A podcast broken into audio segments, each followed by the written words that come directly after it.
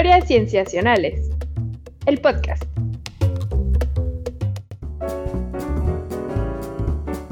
Bienvenidos a Historias Cienciacionales. Una vez más estamos grabando para ustedes, esta vez para traerles un tema en ciencia que pues sí, nos ha tenido inquietos, preocupados, con el Jesús en la boca durante ya varios años amigos. Pero pues era momento de que le dedicáramos un episodio, en este caso serán dos episodios. Yo me llamo Víctor Hernández, estoy muy contento de saludarles y también de saludar a mis amigos, comenzando por Sofía Flores. Hola, Sof. Hola, Vic, ¿cómo estás? Bien, bien, gracias. Aquí contemplando lo que está ocurriendo afuera de mi ventana, que por supuesto que es el estado del tiempo que, que, que, cuando lo consideras durante varios, varios días, varios meses, se convierte en el clima y eso es de lo que vamos a hablar. Y no solamente del clima y del estado del tiempo, sino de cómo cambia y también cómo los humanos lo hemos hecho cambiar. ¿Qué, qué tal, eh? ¿Qué tal, eh? Pues hay que preguntarle qué tal, eh, a nuestro querido Rodrigo Pacheco Pach. Hola, ¿qué tal, Víctor, Sofía? Eh, con este tema justo ya es hora de que hablemos de de este tipo de temas, del cambio global y del cambio climático. Y en realidad es un tema que a veces nos puede llegar a abrumar un poquito o mucho, sobre todo ahora con eh, los cambios que estamos eh, observando. Ya no es un tema que lo... Bueno, al menos a mí me tocaba que lo, que lo veíamos y lo veíamos con un futuro, que en algún momento iba a pasar. Y ahora que ya está pasando, pues más vale tarde que nunca abordarlo y actualizarnos también, ¿por qué no? Y para ello vamos a tener a algunos invitados de los cuales nos van a platicar un poco de la frontera, de cómo se vive en la frontera de la ciencia este tema y también, ¿por qué no?, en, en nuestro país, en México. Y para ello vamos a tener algunos invitados y vamos a empezar a platicar con el doctor Aramis Olivos Ortiz, que tiene un doctorado en ciencias del mar y actualmente es profesor investigador de tiempo completo en la Universidad de Colima.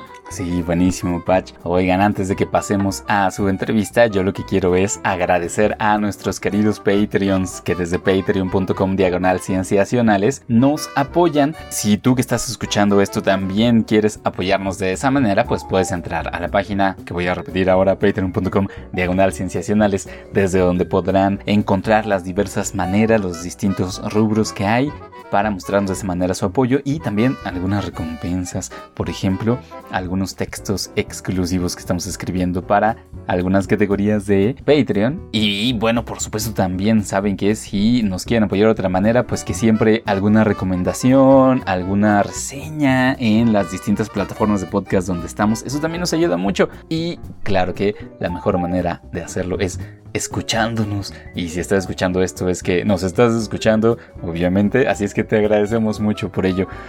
Amigos, también antes de, pasar la entrevista, hay que decir que este episodio va a estar dividido en dos diferentes y que eh, Patch en, el siguiente, en la siguiente parte, que ustedes van a también encontrar publicada a la par, vamos a tener otro par de entrevistas. Así es, en la segunda parte les adelanto que vamos a tener entrevistadas a la maestra en ciencias eh, Avi Ortiz Aro y también a la maestra en ciencias Zuleika Ojeda. Fantástico, para que pues vayan también a escucharlo porque es un tema del cual hay mucho que hablar. Por lo pronto comencemos pues esta primera entrevista, vamos a ello.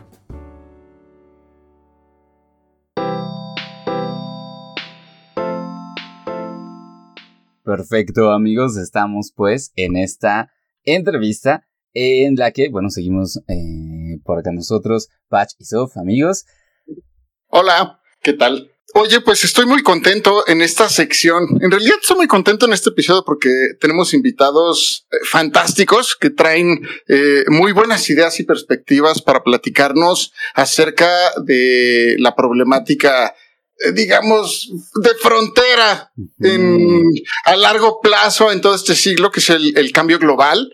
Eh, y también platicar del el sexto reporte del IPCC que se está dando este año. Y para ello, invitamos al doctor Aramis Olivos Ortiz, que es doctor en ciencias del mar eh, por la Universidad de Barcelona, España, y actualmente es investigador del Centro Universitario de Investigaciones Oceanológicas de la Universidad de Colima, en el campus Manzanillo. Y les cuento que sus estudios se enfocan en entender cómo se distribuyen los nutrientes inorgánicos y cómo se relacionan con las algas, y también entender la biogeoquímica de columnas de agua y sedimentos, y algo de también hidrología y su influencia en manejo de recursos marinos. Nos da muchísimo gusto tenerte aquí con nosotros, Aramis, para platicar de estos temas tan importantes. Al contrario, muchísimas gracias a ustedes por la invitación. Eh, en estos momentos yo soy eh, un apasionado por dar a conocer eh, distintos aspectos de investigaciones, ¿no? Así que yo soy el agradecido de que me dan esta oportunidad. Ay, muchas gracias, muchas gracias, Aramis, por, por ese ahínco que tienes de estar con nosotros, me emociona. Y primero de esto, justo voy a agarrarme de esto que estás comentando. Tú te enfocas eh, en, es más cercano a estudiar el océano, eh, sus procesos, y de pronto te, te estás enfocando a hablar, a trabajar cambio climático, cambio global, y también te estás enfocando últimamente a divulgarlo. Digo últimamente, pero ya llevas tiempo haciéndolo eh, en diferentes plataformas, tienes algunos escritos en Nexos, también escribe, llegas a escribir en Sopitas. ¿Y qué, qué te ha llevado? Y, sobre todo abordas el cambio climático, hay que decirlo. Y me gustaría saber qué te ha llevado, en primer lugar, a, al cambio climático, qué te trajo aquí y posteriormente qué te está llevando a divulgarlo y a escribir, porque según mi perspectiva, no es tan común que científicos se eh, empiecen a realizar este tipo de trabajo eh, de lleno, como lo estás haciendo tú. Muchas gracias. Mira, eh, yo creo que mi historia es la historia de muchos investigadores que hoy en día nos estamos dando cuenta de que nuestros resultados abonan al entendimiento del ecosistema mundial y que este ecosistema mundial pasa por eh, la relación estrecha que tenemos con la sociedad y con las actividades que realiza la sociedad, ¿no? Entonces hoy en día yo me di cuenta que como nunca la oceanología, porque finalmente en el planeta tenemos más océanos que continentes emergidos, o sea, somos más agua salada que otra cosa. De hecho, el planeta se debería de llamar planeta océano, ¿no? No planeta Tierra. Claro. Entonces, en este sentido, este, yo soy oceanólogo de formación eh, decidí desde un inicio vincular mis estudios a la contaminación marina y poco a poco me fui adentrando en uno de los principales eh, factores de contaminación al océano que son las aguas residuales. Entonces eso me llevó a estudiar mi doctorado y ver cómo a través de las aguas residuales eran descargados distintos contaminantes y en específicos algunos que se podrían considerar inocuos porque son nutrientes que luego son utilizados por las algas y las microalgas para generar su biomasa. Y a través del proceso fotosintético, estas microalgas y estas algas son algo similar a las plantas que nosotros conocemos en, el continente, en la tierra, en el campo, en los bosques, ¿sí? pero en el mar. Entonces son los productores primarios y a partir de ellos el resto de los niveles tróficos obtienen sus alimentos, sus comidas y son la base de todo el ecosistema marino, ¿no? Entonces, yo empecé a estudiar cómo las descargas de aguas residuales sobreenriquecían las aguas de la zona costera con estos nutrientes, algo que se llama eutrofización, y esto cómo empezaba a repercutir de forma negativa a los distintos niveles tróficos, porque un exceso de nutrientes genera que algas y microalgas que no pertenecen a una zona se adueñen de esa zona desplazando a las naturales. Y entonces ahí nosotros empezábamos a tener efectos eh, nocivos sobre eh, los niveles tróficos, desplazamiento de especies e incluso desaparición de especies que podrían tener alguna importancia ecológica o una importancia económica. Entonces, eh, poco a poco yo me fui metiendo con estos problemas ambientales en la zona costera y me di cuenta que a nivel mundial poco se decía de esta problemática. Tan es así. ¿De qué tiempo estamos hablando? Estamos hablando de que este fenómeno de la eutrofización se, empezó a detectar eh, de una forma muy eh, fuerte en a finales de 1980. Y los primeros países que padecieron de estos fenómenos de eutrofización fueron eh, los países desarrollados de el norte del Mediterráneo, porque ellos viven o gran parte de sus actividades están vinculadas al sector turismo. Y entonces nosotros veíamos cómo España, Francia, Italia tenían problemas por esta eutrofización. Y eso ellos lo empezaron a detectar en 1980. Y yo te estoy hablando que yo estudié mi doctorado para el año 2000, inicios, de, finales de los 90 y terminé eh, eh, a principios del año 2000.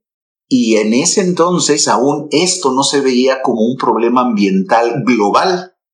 Entonces fue cuando yo me empecé a inmiscuir en tratar de mostrar que realmente la zona costera y el océano juegan un papel trascendental en el funcionamiento mundial y que esto estaba también abonando a algo mayúsculo que se venía desarrollando bajo el nombre de cambio climático. Yo tengo una duda que es, eh, entonces, ¿qué pasa, por ejemplo, con estos trabajos también? se me viene a la mente de la primavera silenciosa y todos estos movimientos que también inician en Estados Unidos y eso no se arrastra desde antes un poco, Aramis, desde los 70 Fíjate que todo esto es parte de eh, una globalización del conocimiento que si a finales de los 70s, 80s, incluso hasta el año 2000, fue muy lenta, fue siendo progresiva. ¿Y eh, dónde surgió? Pues surgió en los países desarrollados donde se tenía mayor conocimiento.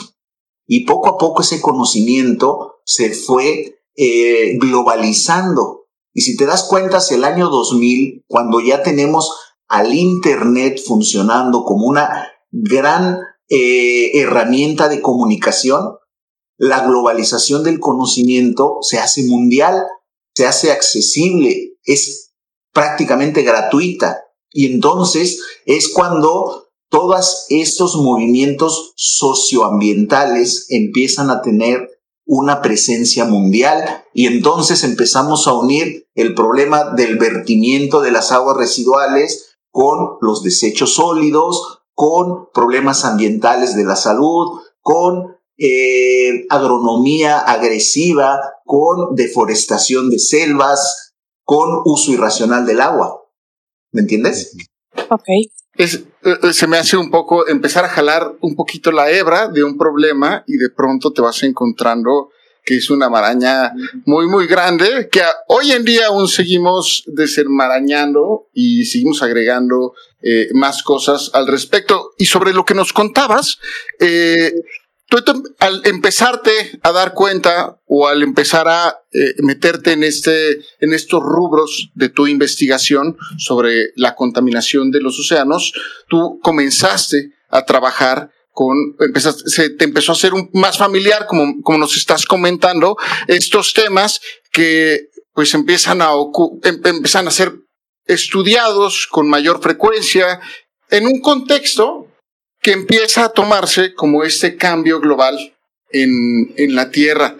Y en ese sentido entiendo el tema, cómo te lleva tu investigación a empezar a abordarlo, pero aún me queda la duda de ya haciendo, investiga ya haciendo investigación del tema de cambio climático, empiezas a hablar de ello también en los medios de comunicación. Mira, eso también yo creo que le ha ocurrido a muchos investigadores, ¿no? De repente, eh, en tu día a día, estás en tu laboratorio, sales al campo, realizas muestreos, eh, empiezas a hacer las determinaciones y finalmente eso desemboca en publicaciones. Eh, para ello nosotros inmiscuimos a estudiantes, los formamos, son nuestros técnicos, aprenden de nosotros y los impulsamos a que sigan creciendo como investigadores, ¿no? Se van, hacen una maestría, un doctorado, perfecto. Pero llega un momento en que tú dices, la investigación que yo hago tiene que ir más allá, tiene que realmente generar un cambio en la sociedad, tiene que repercutir. ¿Y cómo va a repercutir si no somos capaces de poner con palabras simples y llanas, con ejemplos muy palpables en la población nuestros resultados? Entonces, eso fue lo que a mí me impulsó a decir, perfecto, Aramis, qué bueno que tú estudies que el agua residual está cambiando la concentración las relaciones estequiométricas del nitrógeno y del fósforo y que eso está haciendo que cambie la presencia de un organismo fitoplanctónico del tipo diatomea hacia uno del tipo dinoflagelado. ¿Eso quién lo va a entender, Aramis? Pues mm. prácticamente nadie. ¿Qué hay detrás de esto? Detrás de esto hay un manejo ineficiente del agua, un eh, un, proceso de tratamiento de las aguas residuales deficiente. ¿Sí? Un, un problema de eh, un equipamiento urbano deficiente. Tenemos prácticamente el 80% de nuestras aguas en México no son tratadas de forma eficiente. ¿Eso qué quiere decir? Que todo este nitrógeno y fósforo del que estoy hablando llega prácticamente al océano y genera problemas ecológicos. Pero si yo no lo doy a entender de otra forma, eh, mi investigación no es trascendental, no sirve prácticamente de mucho, no estoy generando incidencia social. ¿Me entiendes? Por supuesto, muchas gracias. Eh, por, por esta respuesta y me queda la duda de si en tus actividades que estás realizando de comunicación eh, no sé si viste esta película de Don't Look Up, que eh, fue, eh, es reciente, y no sé si te sentiste identificado con el personaje en ciertos aspectos de tus actividades de comunicación. Sí, totalmente, porque tenemos que ser muy cuidadosos con lo que decimos, porque me ha tocado la mala experiencia de que de repente se te acercan, te hacen una entrevista y lo que buscan es captar atención. Y lo que tú dices lo sacan de magnitud, lo sacan de contexto y de repente terminan poniendo en tu boca cosas que no son reales, con información eh, alarmante que lo único que busca es atraer lectores. Pero entonces en lugar de estar informando, estás mal informando y estás generando pánico y eso puede generar cosas terribles. Asimismo, tengo eh, ejemplos muy positivos donde las entrevistas, donde mis eh, resultados han sido excelentemente publicados y de repente eh, obtengo un correo donde alguien de Costa Rica me dice, Aramis, qué bien explicado está el tema porque hoy entendí la problemática ambiental que tenemos en la zona costera porque no se están tratando bien las aguas residuales. Sí, a mí es que bueno que nos cuentas eso y, lo planteas de esa manera, es decir, de esa importancia de no tirar la toalla para seguir eh, llamando la atención sobre los problemas que vienen, em, que, bien podemos pensar que es algo que precisamente las instituciones y muchas científicas y científicos en todo el mundo han tenido que adoptar como postura, ¿no? No tirar la toalla, seguir trabajando. Y, pensando en eso, nos gustaría, digamos que ya pasar más hacia el tema del panel intergubernamental en cambio climático y de sus últimos reportes em, que desde eh, efectivamente finales de los 80s y principios de los 90 han estado trabajando, han estado publicando y yo imagino que a cada uno de los informes que sale eh, se, aumenta un poco el sentido de eh, esto es importante amigos, por favor, escúchenos. Eh, y de ahí la importancia de comunicarlo. Pero bueno, eh, nos gustaría entonces que nos contaras, bueno, que nos pusieras en contexto de, de qué va el panel, los informes que hace y em, particularmente qué es lo que se reporta últimamente, ¿no? En este último reporte. Muy bien, mira, El panel, panel Intergubernamental del Cambio Climático, IPCC por sus siglas en inglés, eh, fue creado eh, en 1988 a iniciativa de las Naciones Unidas y de la Organización Meteorológica Mundial, porque poco antes, a inicios de 1980, empezaron a surgir las primeras evidencias de algunos cambios en la atmósfera terrestre. Me refiero al adelgazamiento de la capa de ozono, lo que conocimos como los agujeros de ozono en las zonas polares, sobre todo en la Antártida, ¿sí? Y luego, esto fue a principios de los ochentas, por ahí del 83, 85, empezaron a salir los primeros reportes del cambio climático. Se empezaron, del, perdón, del efecto invernadero. Se empezaron a notar ciertas anomalías positivas, es decir, calentamientos fuera de lo normal en ciertas regiones del planeta, que entonces ya apuntaban a un cambio climatológico mundial. Entonces fue por eso que estos dos organismos internacionales deciden crear el cambio, eh, el, el, perdón, el panel intergubernamental del cambio climático. Y desde entonces, cada seis o siete años, ¿sí? Se genera un informe. Y este informe lo que recoge es reportes científicos previamente eh, analizados, verificados, resumidos. Es decir, este panel no hace la investigación, sino que se basa en la investigación de muchos científicos a nivel mundial cuyas eh, resultados han sido avalados por revistas, en las cuales se tiene un rigor científico de verificación de los resultados y entonces se capta toda esa información, se analiza y luego se vierte en un eh, resumen ejecutivo y de ahí salen los distintos eh, reportes. Eh, perdón, Aramis, que solamente como para hacer la contextualización para las personas que no estén tan familiarizadas con efectivamente cómo trabajan las publicaciones científicas, o bueno, científicas y científicos en general también, que es que eh, cuando tú nos hablas de, de, eh, de, de, estos, de estas miles de publicaciones que el equipo em, lee, analiza, resume, em, cada una de esas publicaciones, eh, digamos, es puede ser ciencia muy, muy básica, ¿no? O sea, es un artículo que nos da una evidencia de una cosa, Em, eh, o, bueno, también hay algunos que hacen una recopilación de evidencias y análisis de esas evidencias em, al respecto de un tópico muy particular. Pero entonces estamos hablando que no, no digamos solamente es texto, ¿no? Sino que lo podemos entender como, eh, como evidencias, ¿no? O sea, son como miles y miles de trabajos que están aportando evidencias o analizándolas.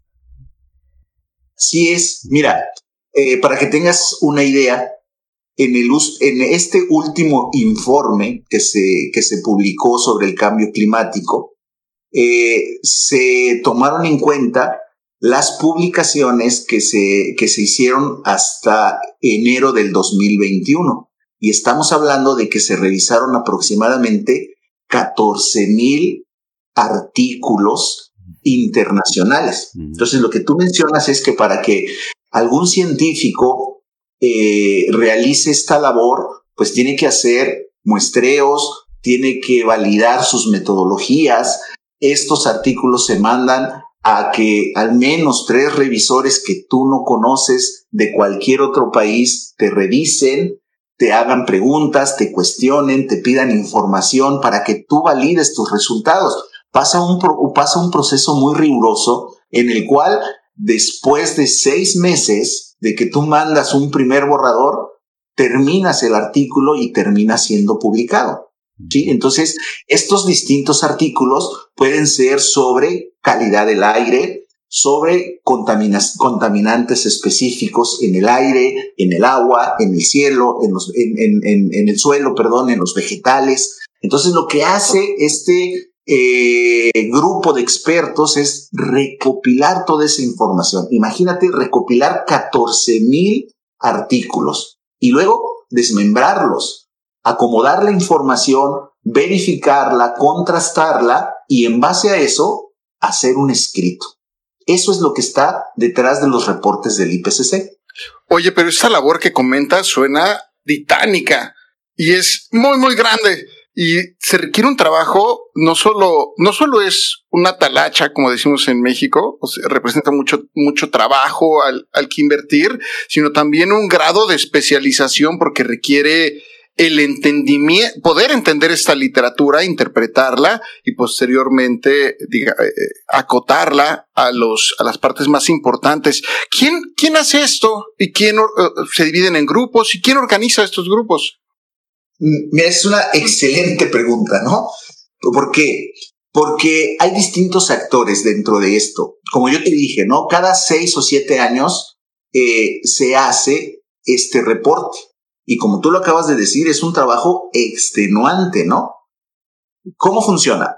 Básicamente, eh, en un inicio se tienen dos equipos.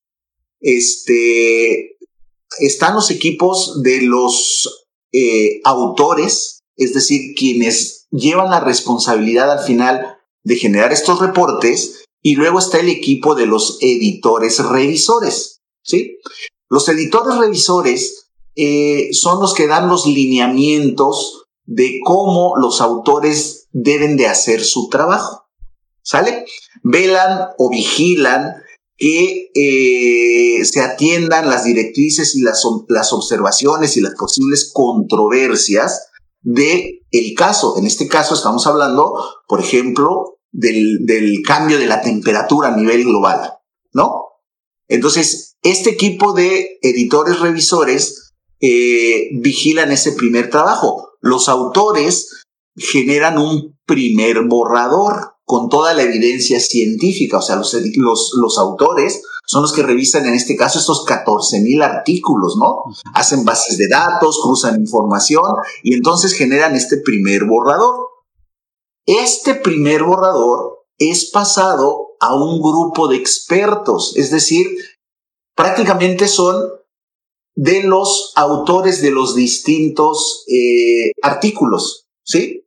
Eh, yo, te leí, yo leí 14 mil ah, eh, trabajos, dentro de esos 14 mil mando a algunos de ellos expertos en la materia que revisen la integración que yo estoy haciendo de todos esos trabajos, ¿me entiendes?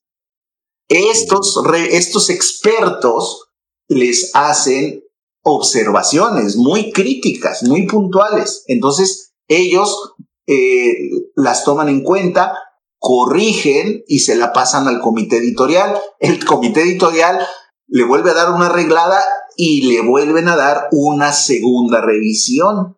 Y después de esa segunda revisión y de que las revisiones son atendidas, el texto es pasado, ¿sí? A un grupo ya, eh, vamos a decirlo, más político, que es el que va a revisar que eh, los resultados no tengan ningún sesgo de ningún tipo, ni académico, ni social, ni político, ni religioso, etcétera, ¿no? Porque todo esto, imagínate, puede tener muchas aristas. Ya entonces se vota en el, eh, ya que todos los países miembros de esto eh, están de acuerdo en una sesión plenaria de las Naciones Unidas, se acuerda que el reporte está listo y entonces sale a la luz. Oye, Aramis, hablemos de este último, más reciente reporte que justamente se acaba de publicar hace poco, que es Cambio Climático 2021, Bases Físicas Científicas. Eh, bueno, primero cuéntanos de, a grandes rasgos, por favor, los resultados. Y también, bueno, algo que hay que destacar es que este informe que recién se publica lo que se dice es que eh, será el último en, el que salga cuando todavía tenemos posibilidad de evitar los peores estragos del colapso climático y ya el siguiente, pues ya veremos o comenzaremos a ver este, bueno, viviremos en medio este punto de no retorno. Entonces, cuéntanos por favor a grandes rasgos los resultados y también ya a título personal esta pregunta que, te, que le sumo. A mí me dio la, la impresión de que estuvo este reporte muy opacado por tanto la pandemia, pero también porque salió publicado al mismo tiempo que se desata el conflicto con Ucrania.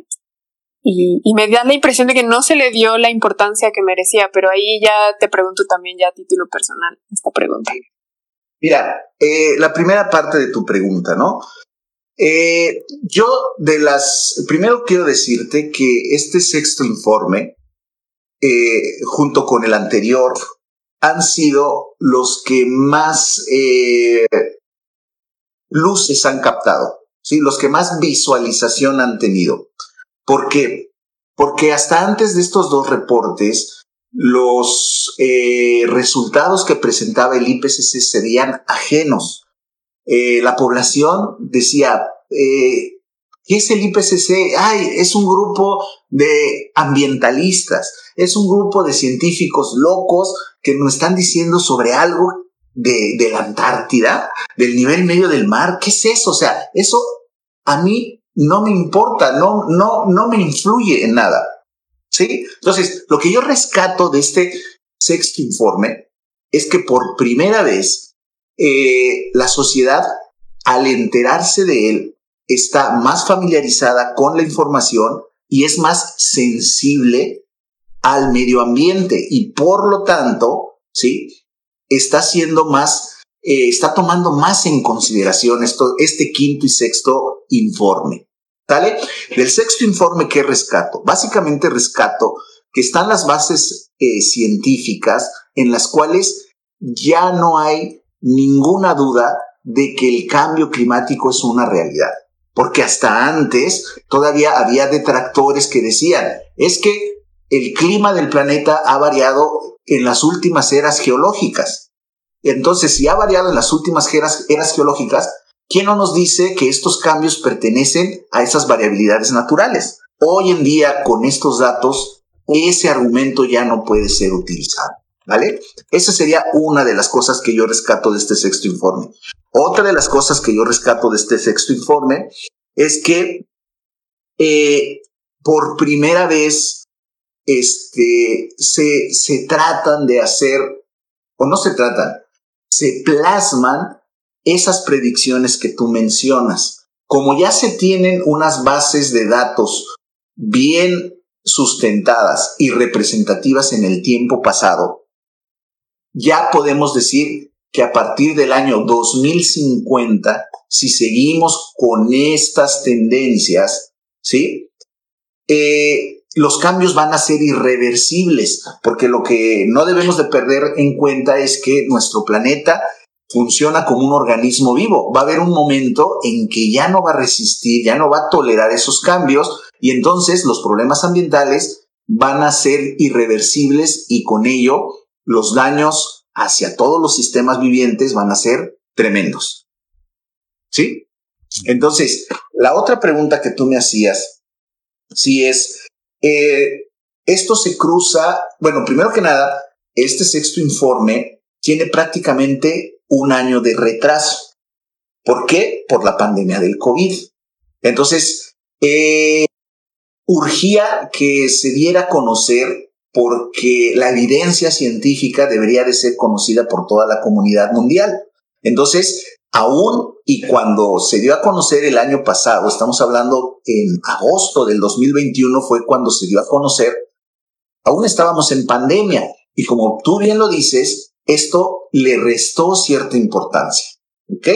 Pero afortunadamente eh, las herramientas mediáticas salvaron este problema. Y aunque en los principales diarios o en los principales noticieros no fuera una gran noticia, en las redes sociales lo fue. Desgraciadamente, esto choca con el problema eh, armamentista que tenemos en estos días y nuevamente hay una distracción global. Pero eh, yo estoy seguro que muchos de las organizaciones sociales que se preocupan por el cuidado del medio ambiente, lejos de alejarse de su labor, están incrementándola y eso se ve en una eh, mayor conciencia social. Gracias. Oye, en este sentido del, sobre la, lo que dice el informe.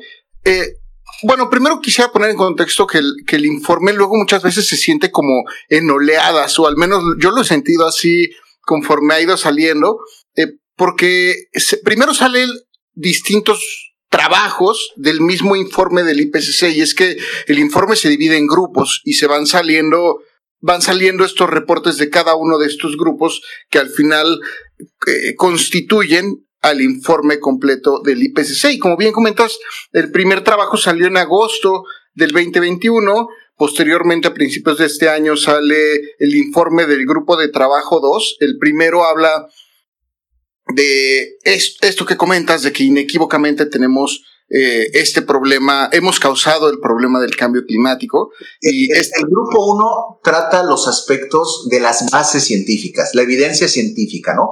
Los gráficos puros y duros de eh, la acidificación del océano, de los límites, eh, las anomalías en la temperatura, positivas, negativas, etcétera, ¿no? Este es el grupo 1. De acuerdo. Muchas gracias por, por eh, ponerlo en este contexto. Y el trabajo del grupo 2 em, empezamos a, nos empiezan a contar sobre los aspectos, lo, vulnerable, en qué partes hay regiones más vulnerables a estos cambios, pero también cómo podemos adaptarnos y protegernos ante estos impactos que se vienen. Y ahora recién salió la tercera, la tercera parte del trabajo del grupo 3 que nos indica cómo, cómo reducir estas emisiones, algunos, algunas rutas que podemos llevar a cabo para reducir estas emisiones. Y todavía falta la entrega del grupo 4 eh, a finales del 2022.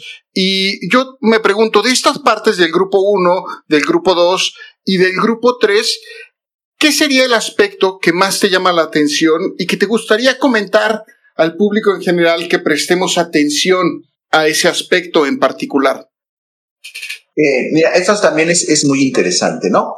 Grupo 1, bases científicas técnicas, datos duros, eh, gráficos, tendencias, ¿no? Y esas tendencias eh, van hacia el 2050 y poco más allá, ¿ok?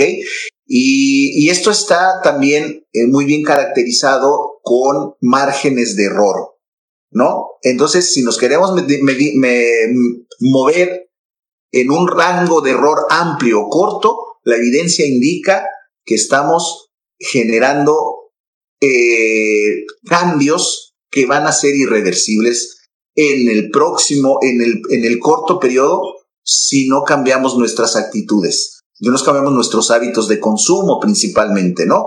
Porque detrás de los hábitos de consumo está el uso de energéticos, en su mayoría hasta este momento de origen fósil. Grupo número dos, básicamente se centra en el impacto y la adaptación ante la vulnerabilidad de la cual ya estamos siendo víctimas por las alteraciones al ambiente. Y número tres, el grupo número tres habla de la cómo hay que mitigar estos aspectos del cambio climático. Entonces, eh, contestando tu pregunta, otra cosa que no mencioné hace un momento cuando me preguntaban qué cosas importantes ves en este sexto informe, este sexto informe nos lleva a estos dos panoramas. El primero de ellos es que, si te fijas, Hoy hablamos de que ya hay impactos, de que ya somos vulnerables, ¿sí? Y volteemos a ver cada vez eh, los periodos de retorno de fenómenos hidrometeorológicos, como tormentas marinas, como huracanes, como eventos de sequías, como lluvias eh, tormentosas, como inundaciones. Y si vemos los últimos años las noticias, esto pareciera recurrente, ¿no?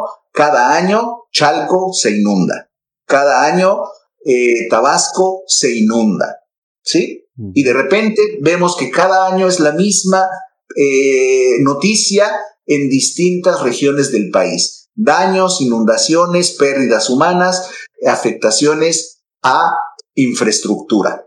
Entonces, ¿qué nos está diciendo esto? Que estemos preparados porque somos vulnerables. O sea, prácticamente ya nos están diciendo, señores, eh, ya estamos rebasando el límite, como ya no podemos hacer nada, ahora hay que acostumbrarnos y prepararnos para no ser tan vulnerables. ¿Te fijas? Esto es muy delicado. Y el grupo número tres eh, no baja la guardia y dice, nosotros vamos a ver cómo vamos a poder mitigar los aspectos del cambio climático. Pero aquí también la palabra mitigar conlleva a que ya no vamos a regresar a como estábamos antes, porque los cambios han sido puntuales y han sido profundos.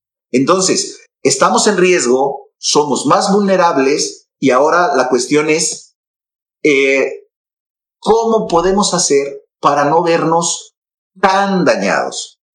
Tan dañados.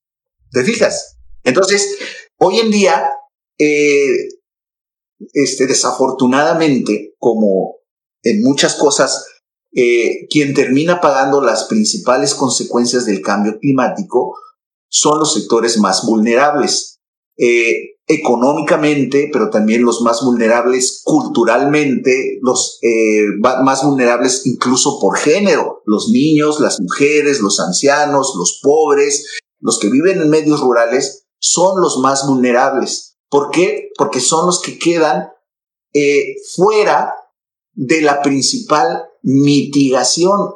La principal mitigación hoy en día que se desprende de todo esto son las aseguranzas.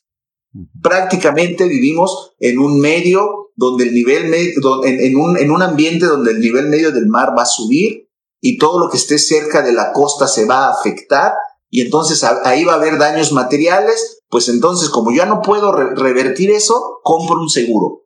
Y al día de mañana me pasa algo, el seguro responde. Pero ¿hasta qué punto el seguro se va a poder hacer cargo de esos daños? Va a llegar un momento en el que el seguro va a decir, pues ya no te, ya no te vendo una fianza porque no me va a alcanzar para cubrirla. ¿No? Entonces, en algún momento, hasta los ricos se van a ver vulnerados. ¿Me entiendes? Entonces, eh, esa, es, una parte eh, en la cual yo eh, tengo mi posición puntual como investigador ante los resultados del panel climático. ¿Qué cuál es, Mi punto de vista es que, aunque es un trabajo serio, realizado por colegas, realizado con mediciones exactas y precisas, no deja de ser eh, medidas que pasan por eh, políticas, políticas de Estado, políticas gubernamentales, políticas de los organismos internacionales. Y entonces, cuando eh, ciertas empresas que nosotros sabemos que son las mayores generadoras de sustancias que están dañando al ambiente, eh, no han sido frenadas, no han sido eh, puestas en cinturón, vamos a decirlo, para que cambien sus formas de producir. Y entonces, eh, por ejemplo, los recursos sean utilizados de una forma racional y equitativa por toda la humanidad.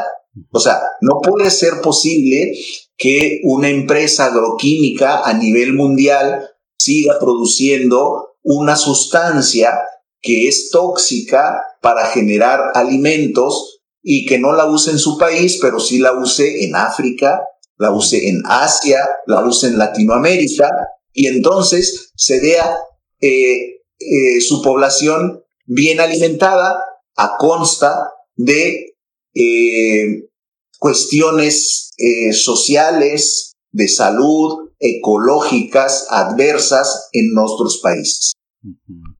Sí, claro. Hoy sí, qué bueno que nos lo pones de esa forma, Aramis, porque de la última pregunta que queríamos hacerte, creo que ya, bueno, la hemos abordado un poco y es precisamente la de Em, los reportes cómo pueden influir en decisiones de gobierno o en articular algún eje de acciones contra el cambio climático. Y, por lo que nos planteas es que, eh, o sea, el reporte es ahí una base importante em, con, evidencias y argumentos científicos, eh, pero para poner en marcha acciones, para em, juntar voluntades, eh, y para que efectivamente se lleguen a, esas mitigaciones em, o adaptaciones, eh, se necesita algo más que el reporte.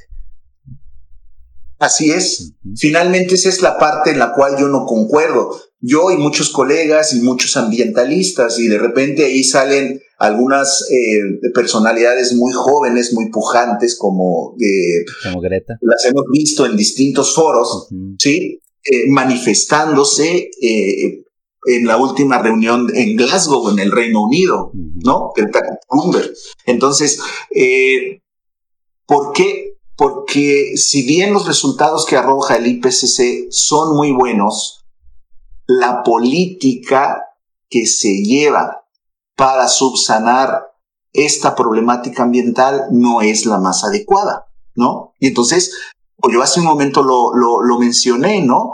Eh, se siguen manteniendo eh, los modelos capitalistas eh, que incitan a grandes consumos. Entonces no es posible que por alguna, por un lado el IPCC nos esté diciendo que se han deforestado bosques, que esto ha afectado la tasa de infiltración del agua, que esto está cambiando el ciclo hidrológico, que esto está generando un estrés hídrico, que esto esté generando eh, ¿Cuántas veces no hemos visto sequías prolongadas y vemos que se raciona el agua en las grandes ciudades? No es posible que a la Ciudad de México se le siga suministrando agua desde otras regiones, dejando a las otras regiones empobrecidas en su recurso por este modelo eh, capitalista de mantener los grandes eh, núcleos urbanos, ¿no? O sea, seguimos viendo cómo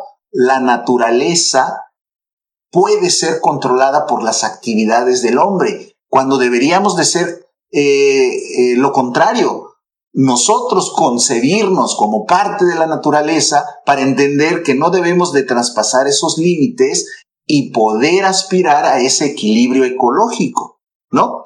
Se siguen manteniendo sistemas eh, donde se privilegia que un gobierno atienda ciertas políticas económicas que obedecen a un plan internacional de generación de alimentos. Lo que yo antes les decía, ¿no? Eh, el Banco Mundial de Desarrollo le presta dinero a un país siempre y cuando adopte una política para eh, implementar los recursos en tales o cuales productos. Oye, pero esos productos resulta ser que son eh, que causan daños ambientales en aquella región. ¿Cómo me pides que para yo pedirte un préstamo y salir de mi supuesta pobreza le haga daño a mi medio ambiente? ¿Me entiendes? Entonces, al final, lo que nosotros estamos haciendo es seguir manteniendo los mismos esquemas de eh, producción, de consumo, que en nada abonan a resarcir el problema que el IPCC con sus buenos datos técnicos nos está mostrando. Y eso al final, nada más quisiera decir que termina en lo que nosotros vemos día a día, que es una gran desigualdad. Seguimos teniendo que en los países en desarrollo hay altas tasas de mortalidad por enfermedades, por carencia de vacunas, por falta de alimentos cuando en los países en desarrollo se tiran los alimentos que no son consumidos a la basura.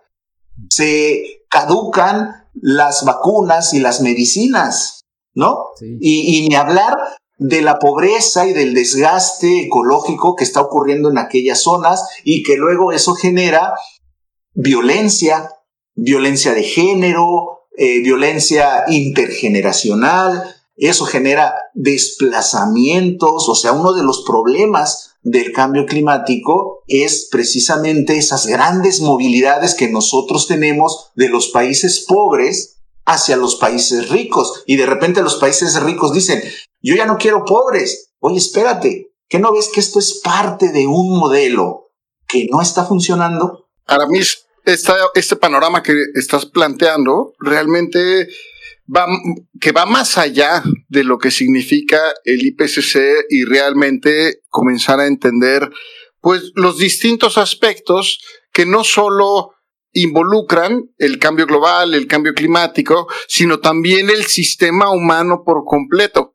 y por, por, lo, por lo que te escucho es un cambio de raíz del sistema humano que no estamos eh, llevando a cabo a pesar de que el IPCC pues este es su sexta entrega y bueno, solo cabe, destacar que aún no, no ha habido un momento en el que se desacelere este crecimiento y vaya que lo planteas complejo y aún queda muchísimo trabajo por hacer. Sin embargo, me alegra que a pesar de lo que nos estás comentando, tienes, eh, eh, tienes este ahínco y este entusiasmo al platicárnoslo, al escribir, al investigarlo y al comentarlo. Y por ello te agradecemos muchísimo por hacerlo. Qué, fortuna tenerte por aquí y también eh, aprovecho para preguntarte si hay algún método de contacto en el cual la audiencia podría encontrarte y hacerte una pregunta o, eh, algún... vaya a comunicarse contigo.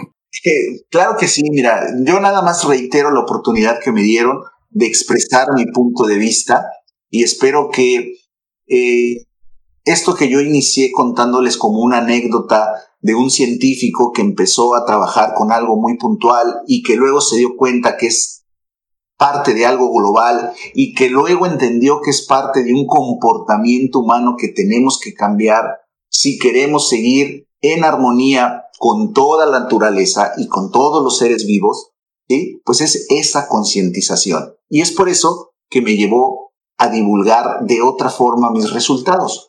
Y si me quieren buscar, pues eh, les dejo mi correo electrónico porque al ser de otra generación, estoy muy alejado de las redes sociales y lo único que me pueden mandar es un correo electrónico donde con gusto yo los voy a atender y es como mi nombre, aramis.olivos.gmail.com. Fantástico. Muchas gracias, Aramis. Pues muchas gracias por la oportunidad nuevamente y un abrazo chicos y les felicito también por el esfuerzo que hacen a través de este medio y a través de esta plataforma y de la forma en la cual lo están llevando. Les felicito mucho. Saludos a todos. Muchas gracias. Gracias, Armis. Muchas gracias. Gracias a ti. Le agradecemos muchísimo al doctor Aramis Olivos por, eh, por platicar con nosotros y los invitamos a escuchar la segunda parte de este episodio en donde platicaremos de eh, cómo se está enfrentando esto en el sureste del país, cómo, qué aspectos estamos abordando y también qué problemas están enfrentando no solo la población, sino la expansión de algunas empresas eh, que están sufriendo estos efectos del cambio climático. Esto fue Historias Cienciacionales el podcast.